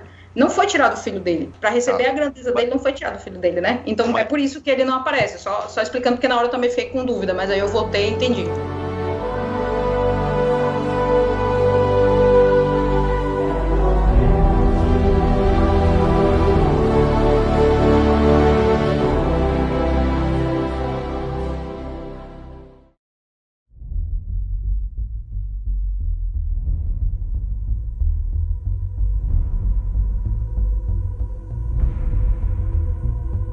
Mas a regra vale pro filho, mas não vale pra Bárbara, né? Porque a Bárbara fez dois pedidos, né? Não, ela fez um. Ela, ele, pegou, ele perguntou pra ela, tipo, o que que você quer? Ela, não, eu quero ser muito forte, eu quero ser muito forte, não sei o quê. Aí quando a galera, ele tá lá fazendo aquela transmissão, ele deseja, eu desejo toda a força de vocês, toda a saúde de vocês, e pra ela, eu quero toda a força de vocês e toda a, a coragem. Então, o que ela recebe no final, pra ela virar aquela leoparda lá, não é o desejo dela, é o desejo dele. É a contrapartida dele, não é nem o desejo dele, é a contrapartida dele. Porque assim, quando eles estão no avião, ela fala. Não, ela fala, ela fala porque ele pergunta. Ele só pergunta numa conversa, tipo, ah, o que, que você quer mesmo? Aí ela fala. Aí, tipo, é, ele só queria saber mesmo, entendeu? Porque como ela Tá. meio que como ela, ela defendeu ela defendeu ele lá da Mulher Maravilha que ia matar ele, né? Porque ela chegou e fez, não, você não vai encostar no, no cabelo dele. Ele fez, ok, eu vou te dar um desejo meio que tipo, por tabela, entendeu? Sim. nesse momento não tem aquele negócio de vento, vento ventosos que, né, que geralmente tem nos desejos. Sempre dá uma ventada. Tá. Exato, exato, exato. Sempre tem essa, esse sinal. Tu, tu, deu toda essa explicação, Hanna, concordo, tudo mais, mas, cara, é muito estranho quando ela vira a mulher leopardo absolutamente do nada. Sabe o que, que aconteceu comigo? Eu encontrei um link, né? Num grupo de WhatsApp passaram um link do Google Drive para importar o filme. Aí eu assisti é. quase todo, sem legenda. Quando tava faltando 10 minutos, aí eu descobri que tava a legenda embutida. Então eu só assisti Sim. primeiro os 10 últimos minutos com legenda. Aí quando terminou o filme, eu fiquei pensando, ué, será que eu não entendi direito o que eles falaram? Por isso que eu não sei por que, que do nada ela vira coadjuvante do Cats. Aí eu ontem reassisti todo com legenda. Continuei não entendendo por que ela virou gatinha. Ela virou a mulher leopardo porque o roteiro disse pra ela virar a mulher leopardo. Tinha que ser mulher leopardo porque não tem no quadrinho, né? Mas ela tem uma frase que ela fala no, no, no avião, tipo, falta o problema do roteiro deixar isso explícito na, na, na hora que ele faz o desejo para ela. Aí tem uma frase que ela fala, eu quero ser a predadora máxima, né? Eu quero ser uma... Exato. E ela fala isso. Ela, ela, verbaliza, ela não, ela verbaliza que ela quer ser uma felina. Ela verbaliza isso. Ela verbaliza a, a que ela admira os felinos e, e também tipo tem toda a questão da sedução, tem toda a questão do que tanto quando ela pede para ser que nem a Diana a primeira vez, ela tem essa questão da sedução, de querer seduzir as pessoas e blá blá blá blá blá fosse o primeiro pedido dela, seria mais lógico que você via gradativamente ao longo do filme ela se transformando numa, numa leopardo, né? O gradativo não funciona porque, tipo, nada é gradativo. Tipo, nenhum. Tipo, a, a, a realização do desejo não é gradativa. A tomada da contrapartida eu percebo que é. Pelo menos essa foi a minha leitura. De como é a lógica dos desejos, é. entendeu? É, não, não tem lógica nessa regra dos desejos. Se tivesse balanceado, de, porque assim, o desejo feito pelo Axel Lord pudesse ser mais automático, o desejo feito pela pedra fosse mais cadenciado. Isso aí daria essa. Porque ela e a Diana foram os únicos que fizeram, e o Maxwell Lord, os únicos que fizeram um Mas desejo da pedra, né? É verdade. Mas mesmo assim, pelo menos a leitura que eu fiz foi, foi essa, assim, tipo, que eu percebi foi que ela fez o, desejo, o primeiro desejo, que é, foi realizado, né? Que ela ficou igual a Diana e tal, e o segundo foi ele que deu para ela. Então, para mim, para mim o fato dela ter se tornado felina não é um, não é um problema. Tipo, não é de verdade. Tipo, eu gostei dela como vilão porque ela foi a única pessoa coerente. Eu quero meu desejo, você tá dizendo que eu não quero, que não é porque é para eu abdicar ele, eu não vou abdicar. Foda-se. Ela foi a única não, pessoa que é, eu prefiro a minha vida assim. Eu concordo e eu gosto, tipo, lógico que ela tinha que virar mulher leopardo, se bem que, né, é o famoso a não consegue pensar em, em, longo termo, né? Eles poderiam ter apresentado a Bárbara agora e transformar ela em mulher leopardo num próximo filme, porque, cara, é aquela cena de, tipo, totalmente no escuro, de cinco minutos delas lutando, não justifica a existência da mulher leopardo, que é a maior vilã da Mulher Maravilha. Mas, ok. O que eu quero dizer é que, como quase tudo no filme, isso acontece abruptamente, sem uma explicação clara, de uma cena para outra. Só ela acontece, sabe? Ela, ela é uma é porque... numa cena e na outra, opa, virei uma gata. Eu... Levaram mais tempo explicando o quanto ela é uma mulher rejeitada Nossa. do que explicando o quanto ela é uma mulher leoparda. E eu acho que essa, esses dois ritmos do, do filme ele acaba acontecendo isso. Que é do isso tipo, vamos, vamos fazer um início mais lento, vamos desenvolver aqui tudo que dá para desenvolver, vamos enrolar, vamos encher linguiça. Eita porra, falta 20, 15 minutos para acabar o filme. Acelera, acelera, acelera, vai, vai, vai, vai, vai. vai. Entendeu? E aí, tipo, vai jogando, vai jogando. Não, mas ela tinha que eles fazem isso, né? No final do filme é tudo muito corrido e, e, e tem que botar um personagem CG lá para poder lutar com o herói e é isso. O negócio da rejeição dela, da transformação dela, também é aquela muita coisa de clichê de filme. Tirou o óculos de roupa. Puta que É a, fei a feia de filme dos anos 80, né? Pentei o cabelo, muda a roupa, pronto, virou Porra. bonita. Você tá foda, cara. Você tá um mulherão. Porra, mas sério? Nunca duvidem do poder de um salto alto, certo? eu, como mulher, que de vez em quando quase nunca uso um salto alto, existe uma diferença de postura, de concepção, de incorporação, de como você se sente E isso é explicitado, que é aquela velha história, né? O início do filme é muito mais arrastado, muito mais explicadinho do que o final. E que ela fala explicitamente, ah, eu não sei andar de salto, não consigo andar de salto, ela troca de salto, ela prefere um tênis e tal. E depois ela tem dominação sobre o salto. Usar salto, saber andar de salto, é daquele jeito. Desculpa, mas é lugar de fala, sabe? Tipo, não é botar um óculos e tirar um óculos, que realmente isso é ridículo, é Clark Kent, né? Tipo, ai meu Deus, completamente diferente. Não, não é assim. Mas o do salto, é, eu pelo menos achei consegui ver muito mais camadas e nuances no, na questão do salto do que na questão do óculos. Mas realmente, você não precisa dizer 12 vezes pra pessoa que ela é rejeitada, tá ligado? Tipo, Eu tava vendo aquele Honest Trailers, tá ligado? Da Mulher Maravilha, e o cara fez o melhor comentário, que ele assim, ó. Conheçam Bárbara Minerva, historiadora, brilhante, uma cientista, e não sei o que. Aí tem aquela cena dela tropeçando. Ah, não, mas ela tropeça, ela não consegue nem carregar os, os negócios dela se deixar. Buh, que nerd, ah, tá ligado? Caralho, velho, é, esse é o troço mais velho e mais batido e que já foi há muito tempo, né, cara? A Mulher Gato do Tim Burton era assim. Era venenosa do, do, do Joel Schumacher, era assim. O Charada.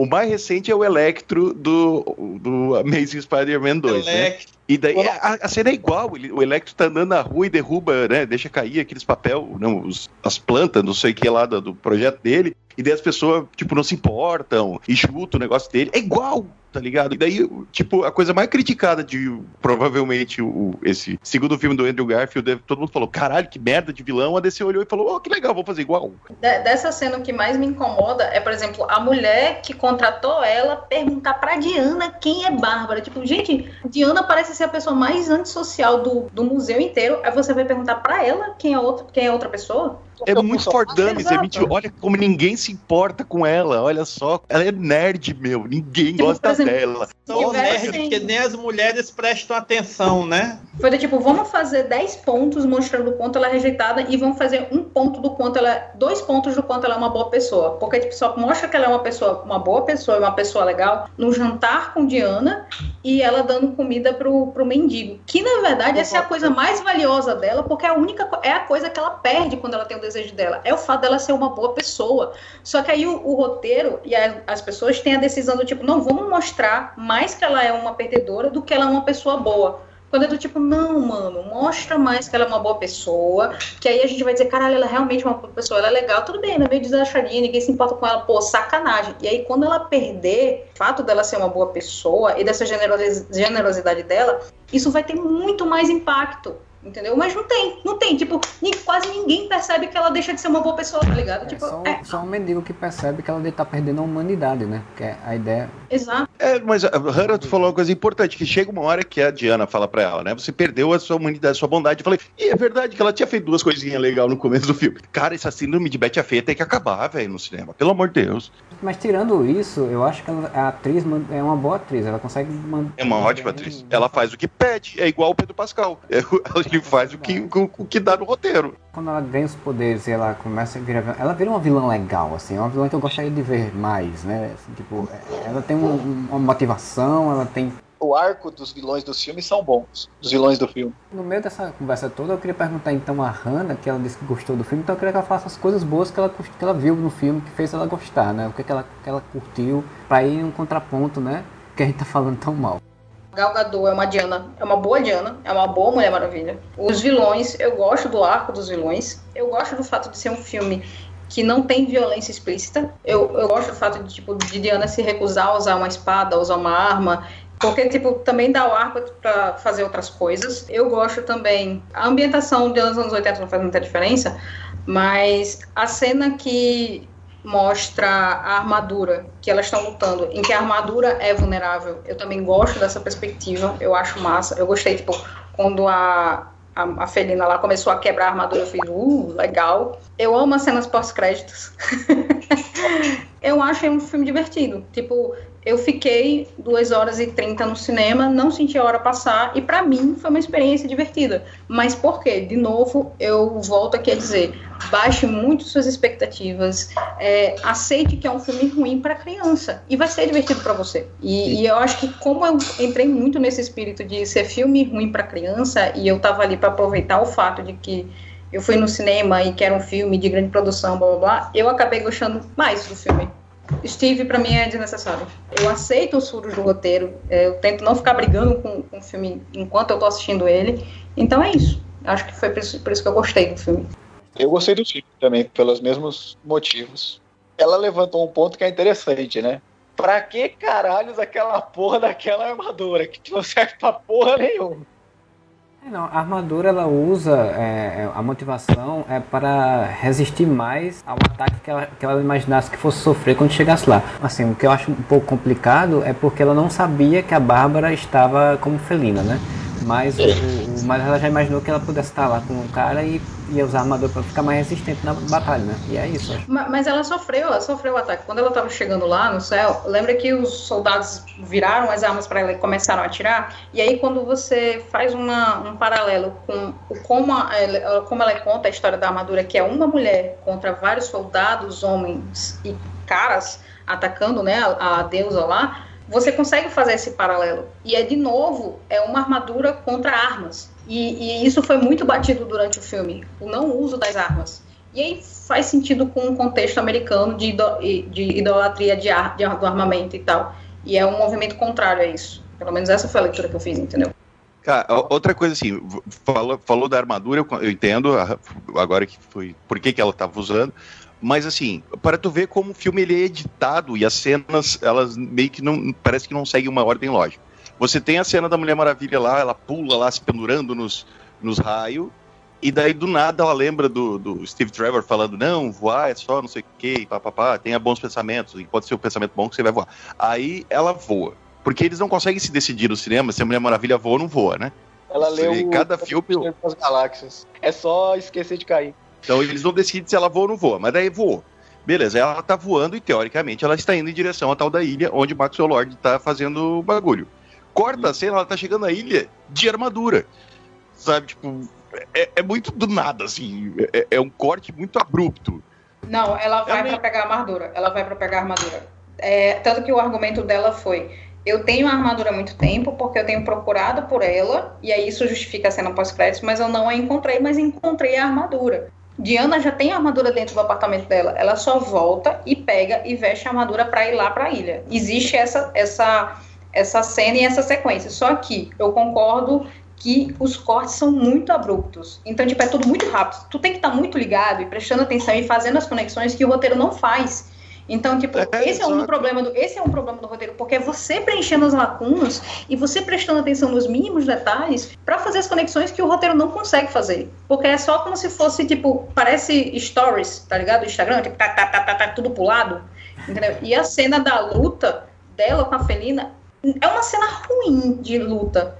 Porque Sim. é uma cena escura, mas assim, quem já assistiu Game of Thrones, tá tudo bem. Ah, não, mas daí Game of Thrones, última temporada, não é. Não é Não, aquela-. Aque- Isso, aquela cena escura da luta que todo mundo reclamou que ninguém viu nada e que o diretor disse, não, Um mas é uma episódio, né? Um episódio que é Isso, a um tela episódio. preta. Exatamente, aquela tela preta que o diretor inclusive disse, não, mas é porque é pra ver no cinema. Tá, mas Game of Thrones não passa no cinema. Enfim, mas assim, é uma cena muito escura, é uma cena muito aérea, então, tipo, eles trabalham muito luta aérea, são elas se pendurando e rodando e rodando, e eu fiquei, gente, por que vocês estão rodando tanto, diabo é? E é uma cena previsível, tipo, você vê um, elas rodando na, no fio de tensão, elétrico na beira Exato. d'água, né? Como É. será que essa luta vai acabar? não é previsível. Qual que não é previsível é por que, que a mulher que tá vestida de metal não leva choque e a outra leva, né? Só isso não é previsível. Meu Deus, me fizeram essa pergunta, mas por que, que ela anda no, no, no, no raio e não pega choque e a outra mulher ela pega choque? Tá, Thor também anda no raio e ninguém, ninguém tá reclamando isso, porque os dois são deuses. Ah, mas a Bárbara pediu pra ser igual a Diana. Logo, ela tem que ter os mesmos poderes que a Diana. E a mesma Mas resistência. no Thor Ragnarok, como é que a Valkyria prende ele? É num taser. Então até o Thor Então, leva mas choque. eu- o não, eu vi uma explicação. Trovão leva choque. Eu vi uma explicação do Taika. Ele falou que aquilo não era choque, aquilo era um, um negócio de sinapses. Tipo, atingiu ele, deu uma sinapse no cérebro Não é, dele. não é descarga elétrica? Ah, mas daí não é raio, né? por descarga elétrica. Não tem igual à Terra, né? Tecnologia. Ele é vulnerável à eletricidade dos alienígenas. Isso. É que era um outro tipo de energia, não era A eletricidade. É, e de voltagem novo. é diferente da. da- da- E é de novo, Era 220, o Thor é 110 daí. Cara, cada, cada país tem uma configuração de tomada. O Brasil fez a de Ele não é o trovão dos alienígenas, né? É o trovão dos humanos. E é o mesmo problema de sempre. É a gente arran- arranjando explicação para furo de roteiro, porque o roteiro não deixou explicado. Então, assim, tipo, assim- do nada, ela começa a usar raios como cipó. Ela vira, né, o, o Tarzan do- dos raios. E, tipo, em que momento ela aprendeu essa habilidade? Em que momento ela sabia que Tira ela uma dúvida isso? minha, rapidinho. Ela já não tinha começado a voar quando ela usa o, o laço no raio? Eu não entendi. não- Ela já tinha Não, ela tava voando, não tava? Tava só pulando. Acho que foi só pra pegar um. Não, Pegar- ela já tava, Pegar já tava se acostumando a voar. Aí ela laça o raio. Aí eu vou aí dar um. ela voa mais um pouco. Aí ela lembra. E, e eu tenho aquele vestido novo que eu nunca usei. Vai em casa, pega a armadura e vai lá pra brincar de armadura. Ela foi fazer uma miranhada lá, fez dar uma de Homem-Aranha. Aí. Ela, ela lança o raio pra pegar impulso, é isso mesmo. Pega bala atrás do carro, Tipo skatista, exatamente, que garra aqui atrás. fica atrás do ônibus pra pegar embalo. Porque o laço dela é, é- faz de tudo, cara. Virou multiuso. Aí ela tá Não, usando laço- também, né? Como não me incomodou, porque é mágico, é dos deuses, tudo bem. Agora, a armadura faria muito mais sentido ela usar quando ela estava sem poder, perdendo Exato. poder. Tipo, quando ela foi pra Casa Branca, fazia muito mais sentido aquela luta ali na Casa Branca, ela tá de armadura, do que na luta final, que ela tá recuperada. E aí ela decide usar a armadura. Quando ela tava se- Porque- toda se fudendo, Mas ela. é, é outra parada que é tipo, nossa, queremos usar essa armadura que vai ficar maneiro. Por quê? Não vamos explicar, só vamos fazer ela É. botar. Inclusive, eu acho que as cenas corporais, em que as lutas são corporais, são bem melhores é, do que as cenas de efeito e luta e voação A luta delas na Casa Branca é bem melhor do que aquela luta digital Sim, de exato. dois bonecos de, do. PlayStation 2, né? Exato. E, e, inclusive, mas tem um erro naquela, naquela cena do, da Casa Branca. A Bárbara arremessa a Diana e ela cai em cima de uma coluna. Boy, se você prestar atenção, a coluna quica. Porque é isopor, obviamente. Então a gente já faz. caralho, a coluna quicou, velho. A Tipo, não prestaram atenção. Cabia um cortezinho assim, mas a, a coluna quica. A coluna quica. Ela chegar com a armadura na Casa Branca porque ela é uma águia, né? Tipo, a Casa Branca tem toda essa simbologia, né? Da águia americana, de, de- de símbolo americano, né? Daria todo esse contexto realmente. de- Ah, mas o Zack Snyder tinha colocado a armadura nesse lugar aí, porque ele adora fazer esses símbolos aí. Ainda ia fazer o sol bater, sair de uma janela e fazer uma sombra de Você ar. tá começando a pensar igual o Zack Snyder, hein, Marcelo? Cuidado, hein? Isso é um caminho sem volta, hein? Daqui a pouco tá Snaimito, Snaideus. Vai ver que o Areva vai ficar só em preto e branco, né? O- Vai.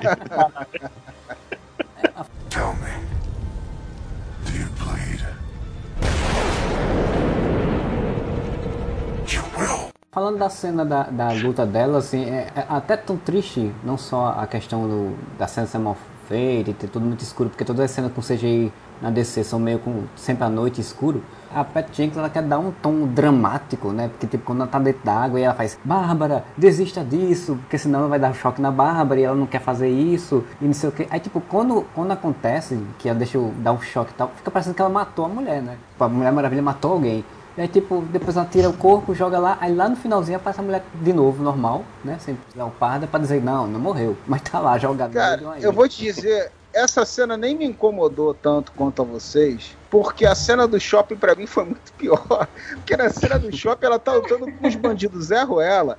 E ela não, embo- ela não faz nada com os caras, ela dá uma pancadinha, aí deixa o cara lá no meio do público, lá, no meio da galera lá. Ela não imobilizou o cara, ela não fez nem o cara ficar desacordado. Aí pula pro outro lado pra enfrentar o outro cara, aí bate nele também, não, não resolve também. Ela não resolve nada. Aí volta pro primeiro de novo. Velho, esses caras já podiam ter matado meia dúzia aí o tempo que ela vezes. largou eles sozinhos aí. Ela bate em cada uma E a- umas quatro vezes. Podiam É, ter cara. simplesmente botado um bando maior, né? Em vez de botar É, três cara. malucos. Sério que a Mulher Maravilha não 10, 15. consegue dar conta desses bostinhos aí? Ela tá enfrentando, ela tá enfrentando. Lembra aqueles personagens do, do X-Espírito, que é dois ladrão, que é o, o, o X-Espírito e o seu Madruga? É, olha que isso que eles estão tá emprestando. Cara, eu, tem uma coisa que eu acho muito engraçada nessa cena. Eles estão fugindo e tal, e tem uma hora que um deles pega uma criança, né? Que é pra fazer aquele drama, né? Tipo, pô, pega uma criança e tal. Os outros dois ficam gritando. E, tipo, os outros dois, em vez de fugir, eles ficam gritando pro cara soltar a criança, porque ele tá fazendo errado. Não é pra fazer isso, porque a criança Eles têm princípios, cara. É engraçado demais essa cena nesse momento. Tem mais princípios Agora- que a Diana, que rouba jogos. Eu, que- eu queria falar pra você, eu, falo, eu tô falando desde o começo que esse filme fica o tempo todo assim, queremos fazer tal coisa, a gente inventa uma desculpa, né? Qual que é a regra da porra da pedra? Que é, o Max Lord tem que encostar na pessoa pra realizar o desejo. Só que o final do filme tinha que ser o Max Lord realizando o desejo de todo mundo. Não entendi aquela porra, mas ok. E daí ele vai falar com o presidente, o presidente fala, não, porque a gente tem um satélite e o satélite pode tocar todas as pessoas. Aí o Semântica, né, cara? tocar? Aí ele, é, não literalmente. Tinha o Max Lord. Ah, então. É tipo o combeiro do RPG, né? Opa, já falou, mestre, já falou, não pode voltar atrás. Já disse Cara. tocar, já posso usar meu poder. Cara, o uso da É o poder da mente, cara. Se ele acredita que ele tá tocando, ele Vergonha. tá tocando, cara. Porque o Max Lord Mas se era, se era pra fazer essa porra, então era só olhar pra cara dele e fazer o pedido. Tava resolvido. Eles não precisavam inventar esse negócio dele ter que encostar pra depois, pra justificar, ter que inventar, não. Aí é o termo jurídico, cara. O cara usou a palavra tocar, entendeu? Usou a palavra tocar, então se enquadra na regra da pedra, velho. Não, mas o- o que me incomoda dessa cena final é que, tipo, do nada, ele tá na frente de uma câmera com toda uma equipe. Ele precisa estar na frente de uma câmera com toda uma equipe. E do nada ele vai no meio do negócio num portal. E aí não precisa mais de azul ali, câmera. Eu não entendi aquela Precisa porra daquele raio azul. É a televisão holográfica dos Jetsons. Cara, Ah, tudo isso daí dá pra relevar, mas como é que a Diana falou através dele sem nem aparecer? Aquilo, é- aquilo, é- se, poder- se, não sei se vocês não estão relevando. Não, ali era o laço, tá não. Ali era o laço. Poder do laço. Poder do laço. Poder do laço. É o laço, O laço do amor. O laço da É o laço, é o poder do roteiro que faz o que quiser. É outro, outro Aí superpoder da Mulher Maravilha que arrumaram dos 45 segundos do tempo. Aí o mundo inteiro resolveu abdicar dos seus desejos, que É, coisa. é, é um é um filme muito otimista, Não, né, cara? e, e todo mundo resolveu abdicar dos seus desejos baseado na voz de uma mulher que ninguém tá vendo e que ninguém nunca viu, porque supostamente ela vem todos esses anos fazendo um monte de benfeituras, ninguém sabe o que é. Porque eu não sei se vocês se lembram, mas tem uma cena lá mostrando que ninguém sabe o que, que é e blá blá blá, e ninguém nunca viu uma mulher, não sei o que, mas do nada ela resolve acabar com um assalto no shopping, assim, lotado. E aí, não, tudo bem, agora me mostrar pras pessoas, olha, eu sou a Mulher Maravilha. E aí, do tipo, tá, e no final você não mostra sua cara porque mesmo, aí fica tipo, Mas ela falou que o que importa é a verdade. Então é só isso que importa. Ela falou pra todo mundo que o que importa é a verdade. E assim, você tem que partir do princípio que o pedido de todo mundo foi um pedido egoísta e filha da puta. É, não, Porque vai que, essa uma pessoa, premissa. vai que uma pessoa pediu assim: Eu quero a cura do câncer. Abdique do seu pedido, filha da puta. Não, mas a gente já viu como é que funciona pra um pedido bom. A menina só queria o amor verdadeiro dela de volta. Possuir um maluco que não tinha nada a ver. Eu quero ficar feliz aqui com meu pai. Não deu certo. Só dá certo se for um pedido filho da puta. Se for um pedido altruísta, você não recebe. Vale salientar que o filme, ele só mostra pedidos, de- nesse momento, só mostra pedidos ruins, né? Porque mostra o cara Uhum. brigando com a mulher e diz, eu queria que você morresse, a mulher morre. E a mulher dizendo, eu queria que você voltasse de onde você vem, Sim. e chega a polícia pra querer pegar o cara. Então, tipo, é só pedido ruim pra reforçar mesmo. Tipo, todos os pedidos foram ruins e... e- Inclusive, inclusive o cara que queria uma fazenda. E apareceram vacas no meio do jardim. Ah, e outra, outra coisa, o, o, o Marcelo falou, né? Eu tenho um grande problema de passagem de tempo esse filme. Cara, o filme ele escalona o problema de uma forma muito repentina. Tipo, tá, o Max Lord tá realizando. De repente, mano, tá, porque as pessoas estão fazendo desejo, virou caos, assim, do nada, do mais absoluto nada. Começa, "Ai, agora é caos, caos, caos. Cara, eu me identifiquei muito com um figurante que passa correndo e fala: Eu não sei o que está acontecendo. Eu também não tava entendendo. Isso é aquela ideia de tentar construir, tentar construir uma coisa global gigante, né? dar uma noção de grandiosidade ao momento. Tá, mas daí tu faz isso escalonando, tu não joga de uma cena pra outra, o mundo virou de cabeça pra baixo, né? Não, e sem contar que assim, a questão mesmo de, de mise-en-scène, né, de, da, da sequência, das cenas mesmo, da, da estrutura da- das gravações, tipo, é, é uma coisa grande, mas que fica muito pequena. As cenas, elas parecem pequenas, elas parecem setzinho pequeno, sabe? Eu não consigo sentir essa... Ah, SW. É, exato, eu não consigo sentir essa grandiosidade do cinema, né, de um filme de cinema.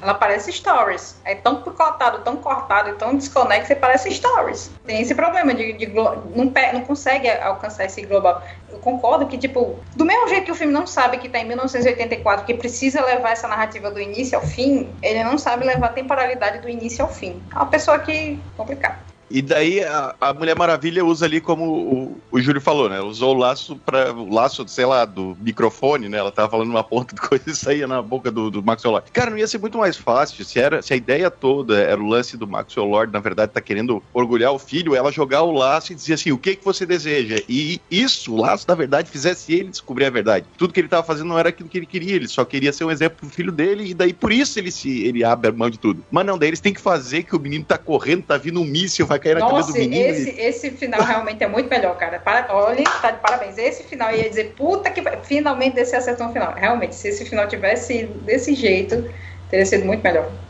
Porque ia ser um final muito mais é, ligado na emoção do que. Mais condizente com o laço, com o real poder do laço. Vai não. O que, que o laço faz, né? É. Porque vale salientar que, inclusive, o Laço, ele, ele no filme da Liga da Justiça, ele faz o, o Aquaman falar as coisas que ele sente do coração. E nesse filme, a única coisa que o Laço quase não faz é isso, né? Ele, ele virou o megafone da Mulher Maravilha. Raio azul para o céu, tipo, eles construíram um negócio sem sentido, que era só pra poder ele entrar e, ter uma, e ela ter um- uma conexão com o mundo todo, né? Porque, tipo, quando derrubou a câmera, teoricamente, aí ele, aí ele fala, olha, não preciso mais da câmera, eu, eu- agora já estou em conexão com todos eles, eu a conexão. Como?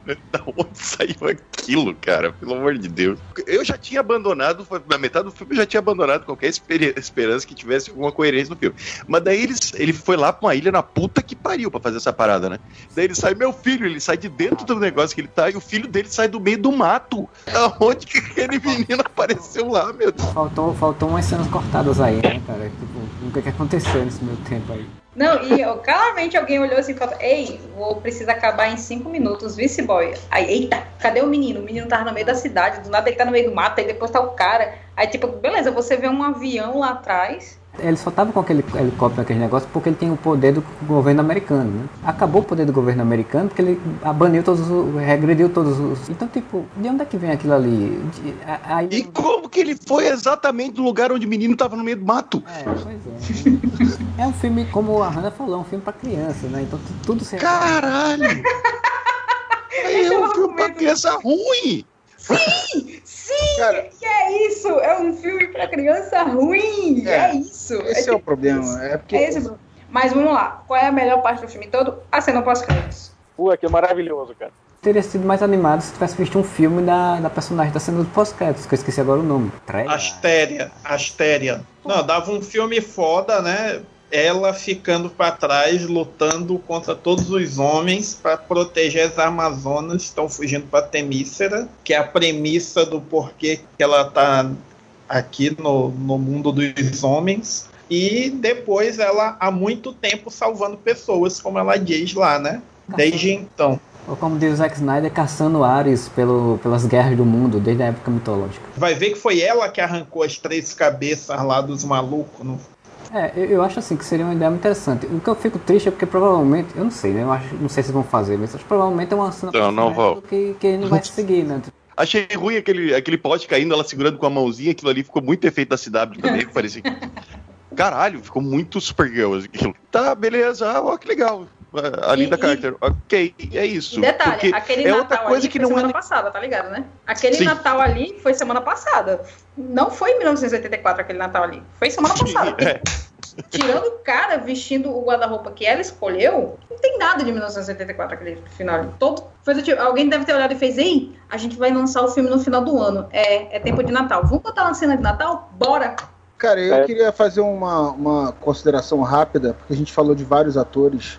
Queria deixar um, um elogio especial ao Chris Pine. Teve alguns momentos que eu parecia que eu tava vendo um filme do Zulander de novo. Ele vira assim, faz uns biquinhos, que eu falei, cara, esse cara tem que estar no próximo Zulander, bicho. Total. Porque é totalmente ineficaz e desnecessária a presença dele no filme, coitado, né? Realmente ele virou mais do que nunca, né? O que o Steve Trevor eh, sempre foi dos quadrinhos, né? Um personagem inútil ali para poder dar um suporte para Diana, sendo que nesse nem isso foi muito bom, né? Porque na verdade ela tem uma dependência dele que é meio idiota, né? Ele só faz umas caras e bocas ali. Eu falei, caraca, esse cara tem que estar no Zulander, bicho. A piada mais comum, eu acho que foi bem coisa do, Ge- do Geoff Jones, né? Que é a coisa da troca de roupa, né? Tipo, é a mesma piada que ele basicamente faz com Lan- Lanterna Verde, né? Lá no filme. Sim, sim. Tem que, ele tem que pendurar a caneta do cinema, pelo amor de Deus. E é uma alusão ao primeiro filme, do tipo, ah, ele que vestiu ela no primeiro filme, então vamos voltá-la pra vestir ela, ela ele É. no segundo filme. E você fica, tá. É uma ideia até natural, tipo, ah, vamos trazer ele de volta e vamos inverter os papéis, né? Tipo, ele agora é um homem fora do tempo, que não entende nada daquele mundo, e ela é a pessoa que tá explicando tudo, ok, até ideal, mas tipo, todo o contexto disso é mal feito, aí é o problema. Pois é, no primeiro filme, quando fizeram isso com ela, funcionava até as cenas, assim, mal ou bem, funcionavam, né? E, e tinha algumas mensagens até por trás daquilo dali, né? Dela se deparar com, com a forma como as mulheres se portavam e achar aquilo totalmente inadequado e, e que faz sentido, né? Porque ela já tem um, um viés de, de empoderamento que, que as mulheres na época não tinham. E nesse filme foi só. Pior é que não teve graça. as piadas Não teve graça engraçadas, aí a gente releva, né? Eles perderam uma grande chance nisso, porque eles ficaram pre- preocupados em fazer essas piadas todas com o Steve Trevor. E aí no momento que ela leva ele para uma, uma exposição de negócio de viagem, de viagem espacial, que você podia, sei lá, aquele tempo todo de piada podia ter sido gasto ali, dele vendo tudo aquilo ali, vendo o que que mudou ao longo de 70 anos e o futuro que ele nunca imaginou que fosse ter, era muito mais interessante, né? Sabe qual é o seu problema disso? É que o primeiro filme dela, o final já ficou igual o Capitão América, e essa adaptação dele, se trabalhassem mais, ia ficar de novo igual o Capitão América no Soldado Invernal, a listinha e não sei o que, e olha como é o presente. Tinha uma, tem umas cenas nos Vingadores também. Acho que eles ficaram com medo dessa comparação acontecer de novo. Eu concordo. Mas daí eles fizeram. Eles Mas aí é que fizeram. eu falo, não era nem pra botam ter esse cara no filme. Esse cara nem era pra estar ali, velho. Ô filha da puta! Vai tomar no cu, filha da puta! Vai embora do Américo, filha de uma puta! Filho da puta! Porra, esse cara ainda tá aí, rapaz, fazendo o quê, rapaz? Eu, sinceramente, o Steve não é um personagem, tipo, eu entendo que o ator seja carismático, mas ele, ele para mim, acaba sendo um desserviço pra Diana. Porque, tipo, é como você falou, ela acaba tendo uma dependência nele totalmente desnecessária. Tipo, é um Ela filme. tá na bad há 70 70 anos. Não, é porque eles olharam e fizeram, ué, Capitão América fica na bad por Carter por muito tempo. A gente pode fazer isso também, as pessoas vão entender. Aquele passou O Capitão América não, Não. A América ficou congelada, né, gente? É, tipo, não, as pessoas não vão entender. Não é assim o contexto. O contexto importa, não é só a coisa, é, tipo, São 70 anos só, trabalho e casa, trabalho e casa, sem, sem viver. E Steve, Steve. Trabalho caso Steve, trabalho caso Steve. O Capitão América fez coisa pra cacete. ele teve uma vida social. O Capitão América Namorou até a sobrinha mais coisa que Ele tinha amigos, né? Ele tinha, ele tinha amigos. dois amigos. Ela nem Não, tinha, ela só tinha a, a menina do trabalho. A Minerva não conta como amiga. A Minerva é só a pessoa do trabalho, ela nem, nem tem amigas. Cara, e foi outra coisa que eu achei idiota. Que Ela, ela se aproximou o- da. o Cap- Não sei se eu tô com delay, eu acho que eu interrompi Não, você. Desculpa. Não, não, é só que tá todo mundo falando um em cima do outro mesmo. É que como meu áudio tá todo cagado, eu não sei. Mas o que eu ia falar? A Diana, é, cara, é toda errada nesse filme. Porque, tipo, você vê claramente que ela tá pouco se fudendo pra Minerva. E ela começa a se aproximar dela por interesse, cara. Por causa- Pra tentar ver qual é daquelas pedras ali, o que, que é aquele negócio ali. Porque num minuto ela tá pouco se fudendo pra garota, e no outro ela já. Que eu vou chamar essa garota pra, Pra jantar. almoçar, pra poder me aproximar dela, pra poder ver qual é dessas, desse departamento aí, que eu com 70 anos de, de instituição, eu acho que eu poderia, né? Bater na mesa e falar, não, eu que quero cuidar disso daí. Mas não, eu vou me aproximar dela e fingir. Porra, cara. Não, a Diana é de humanas, ela é história, é linguista, é antropóloga, não sei o quê. A Minerva é, é geóloga, é gemóloga, é não sei o quê. A menina É. das predas. Eu fico com pena de todo o elenco. Então ela. Eu só não fico É com pena do Chris Pine, porque realmente eu acho que mostrou o verdadeiro talento dele ali. Mas eu fico com pena da Kristen Wiig, eu acho que é uma baita atriz e é um papel muito ruim. Do Sim. Pascal. A cara, até da Gal Gadot, mesmo sabendo que ela provavelmente tem culpa de vários problemas desse filme, que ela deve ter sido ouvida pra muita coisa aí. Mas até com ela, até dela eu fico pena, cara. É triste. É, é um filme pra criança ruim. A gente tem que ter pena até da criança que vai assistir isso, tá ligado? Exato. Eu tô com pena da criança que fez o filho do Max Lordia. Esse é o que eu tenho mais pena, coitado. É aquele filme que vai servir de castigo, tá ligado? Ou você faz a lição, ou você vai assistir Mulher Imagina se esse moleque virar um baita ator, tudo bem. Mas escolha, se, né? se o único papel dele na, de, de relevância na vida foi esse, cara. Ah, vai, vai ter o mesmo futuro que o Anakinzinho do, do, do- o Anakinzinho da Ameaça Fantasma. Vai sofrer bullying e abandonar a carreira. Porra.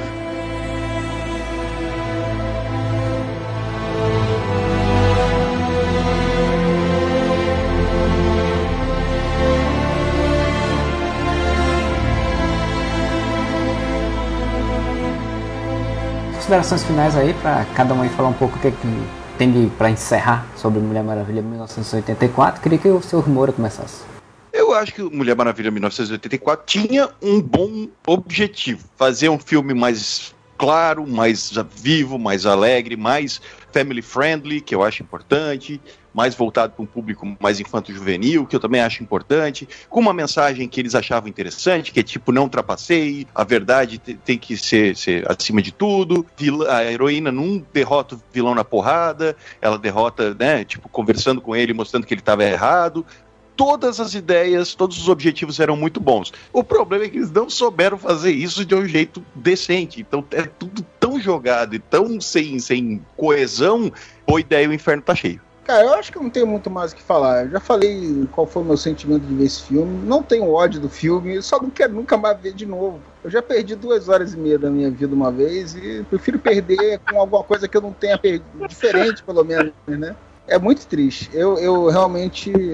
Aquela sensação que a gente teve do primeiro filme de que, pô, será que não foi o Snyder que cagou essas partes aí erradas aí?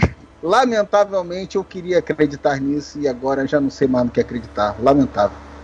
Agradecer os convidados. Primeiro, o Sr. Cliff, obrigado por participar e deixa suas considerações aí. Opa, eu que agradeço. Tamo aí quando vocês precisar. Ah, cara, assim, eu achei o filme divertido, sabe? Mesmo com todos os defeitos, sim. Eu me diverti com aquele filme, eu achei ele otimista. O ano que a gente viveu já tava bom e pro universo que aquele filme se inseriu também já tá muito bom. Eu gostei bastante dos vilões. Achei que os arcos dos vilões foram os mais desenvolvidos e são os melhores atores. Percebi como a Gal Gadot é uma atriz ruim, que no primeiro filme ela até conseguiu esconder isso, mas nesse filme, pelo amor de Deus, ela só tem carisma e beleza, porque talento essa mulher não tem. Ela tem a melhor atriz aí pela, pela Warner, viu? Pelo Oscar.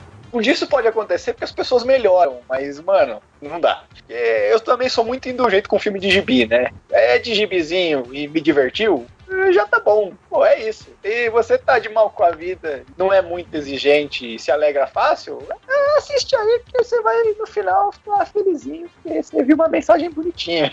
Alegra fácil é ótimo. Queria já também já agradecer o Sr. Richard Pinto e já dar suas considerações aí finais. Filme nota 8 de sessão da tarde. E a culpa é nossa, nós é que estamos na, na linha temporal errada. Se esse filme, no, no universo onde esse filme realmente foi feito em 1984, ele é um clássico das nossas infâncias. Então a culpa é nossa de estarmos no multiverso que não vale. Assim, o filme tem, seu, né, tem seus vários defeitos, todo mundo falou, eu falei também. Só dele ele passar né, esperança, ainda mais né, nesse, nesse momento que nós estamos, mesmo que não tivesse tido a pandemia, né, mesmo que o filme tivesse saindo em 2019, não, né, com um mundo aí com, com tanta escrotice sendo validada, né, tanto preconceito, acho que o filme já seria importante só por passar uma, uma mensagem né, de otimismo, uma mensagem legal, né, e ainda mais nesse, nesse atual momento. Só acho que, para mim, o, o que tem de pior no filme foi a, a Warner ficar forçando botar essa merda no cinema, por isso que eu baixei com bastante orgulho de ter baixado, né? Teve um, tem uma amiga que foi assistir na pré-estreia, até hoje ela não fala mais comigo, né, ficou bolada que foi o, pre o presente de aniversário que ela fez o marido dar para ela. O filme foi estreou dois dias antes do aniversário dela e ela foi ver no cinema. Eu fiquei dizendo que era um absurdo tal. Desde então ela não fala mais comigo, mas baixei com a consciência tranquila. Obrigado para quem botou no grupo do Zap Zap lá o, o Google Drive com, com o filme em, em Blu-ray. Obrigado. E valeu pelo convite, né? Mais uma vez estamos aí Então, também queria agradecer a dona Hannah pela participação. Eu sei que ela é fã da Capitã Marvel, mas foi bom esse contraponto aí. Das pessoas tão ranzinzas aí com o filme, então uma pessoa que, que gostou fez um contraponto legal aí. Deixar suas considerações. Uh, Marcelo, obrigada. Obrigada por mais um convite. Sempre um prazer muito grande gravar podcast com vocês. Adoro ficar debatendo. É, acho que a gente consegue ver o ponto de vista do outro, concordar, discordar. E no final, fazer o que é mais importante, que é ver filme. Estamos aqui para apreciar o cinema. Amantes do cinema de todo o Brasil. Se for assistir Mulher Maravilha, baixe suas expectativas, prepare-se para relevar bastante coisa. E se, leve, se for levar alguma criança, explique os contextos e as simbologias. Porque se a gente que é adulto tem que ficar preenchendo é, rombo de roteiro, imagina criança. Mas no mais, é um excelente filme nesses parâmetros é divertido, é como já um filme leve, não é mesmo?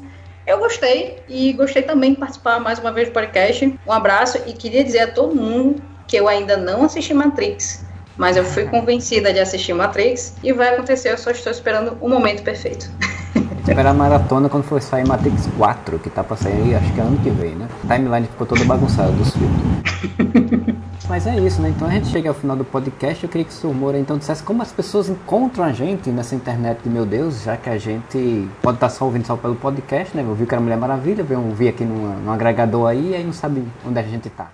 Então, Marcelo, você aí que está ouvindo a gente, quer, quer acompanhar a gente nas redes sociais, a gente tem Facebook, a gente tem Twitter e a gente tem Instagram. E nos três você encontra a gente no arroba Uareva, com um A só no final, tá? A gente não tem TikTok porque a gente é velho, mas a gente ainda vai fazer pro Júlio fazer dancinha do TikTok pra gente liberar. Quando o filho do Júlio fizer 15 anos, ele vai assumir essa rede social do Areva. Vai, vai, vai cuidar do TikTok do Areva. Mas por enquanto estamos só no Instagram, Facebook e Twitter, o Areva, com um A só no final.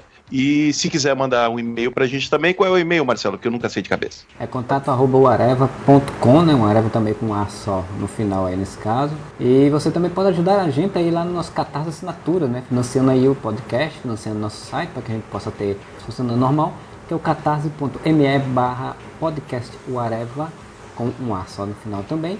E ser nosso padrinho ou madrinha, assim como o Bruno Felipe Costa, que é padrinho campeão, e a Lina Aparecida Matias, que é a madrinha defensora e que nos ajudam muito. A gente agradece sempre a eles e a quem puder ajudar.